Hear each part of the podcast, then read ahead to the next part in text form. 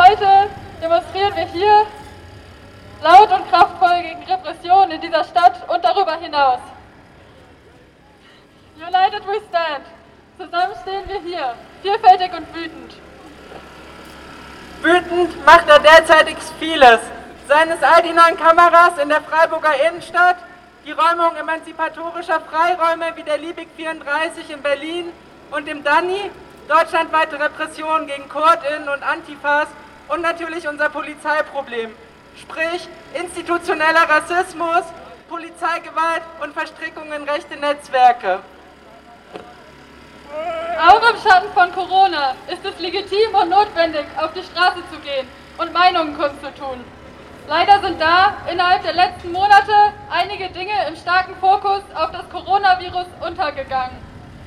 So zum Beispiel die Verschärfung der baden-württembergischen neuen Polizeigesetze, die prekäre Situation Geflüchteter in Sammellagern oder die Lage in den Knästen. Auch hat Corona zur Verschärfung der autoritären Strukturen geführt, indem soziale Kontakte unter Androhung von Geldbußen eingeschränkt werden, während die Shoppingmeilen wie hier weiter geöffnet sind. Außerdem wird in Zeiten von Corona vieles in digitale Welten verlagert, wo ein Virus dem Überwachungsstaat leider zuspielt, welcher zum Beispiel gerade diskutiert, die End-zu-End-Verschlüsselung von Messengern auszuhebeln. Bei aller Kritik an staatlichen Maßnahmen gilt es natürlich verantwortlich und solidarisch miteinander umzugehen und die Pandemie ernst zu nehmen. Womit wir uns hier klar von rechtsoffenen, kruden Bewegungen wie den Querdenkern abgrenzen wollen.